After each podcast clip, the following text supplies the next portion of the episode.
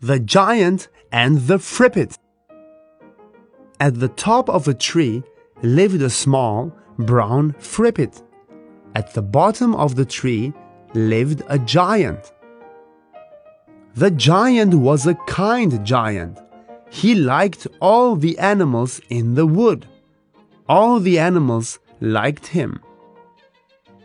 One day, the giant invited everyone to a picnic. The Frippit didn't want to go and he didn't want the giant to have a picnic. So, when the giant was playing with the animals, the Frippit ran down the tree and took the giant's picnic. The giant looked for his picnic, but he couldn't find it. The giant knocked at the Frippit's door. Knock, knock.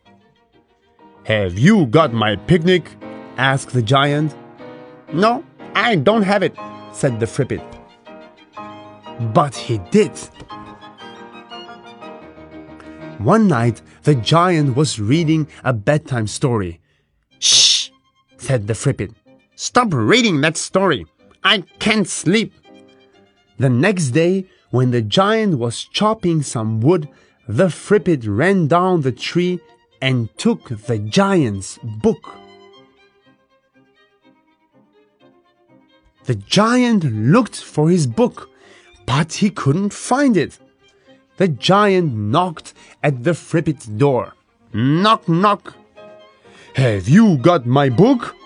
asked the giant. No, I don't have it, said the Frippit. But he did. That night the wind blew and blew. The wind shook the tree and the Frippit fell out of his house. He fell all the way down to the foot of the tree. Help! he cried. The giant saw the Frippit falling. He put out his hand and the Frippit fell into it. The giant took the Frippit into his house and gave him some food. Then the giant put the Frippit to bed and read him a story.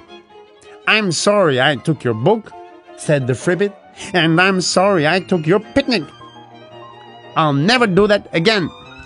From that day on, the giant and the Frippit were good friends.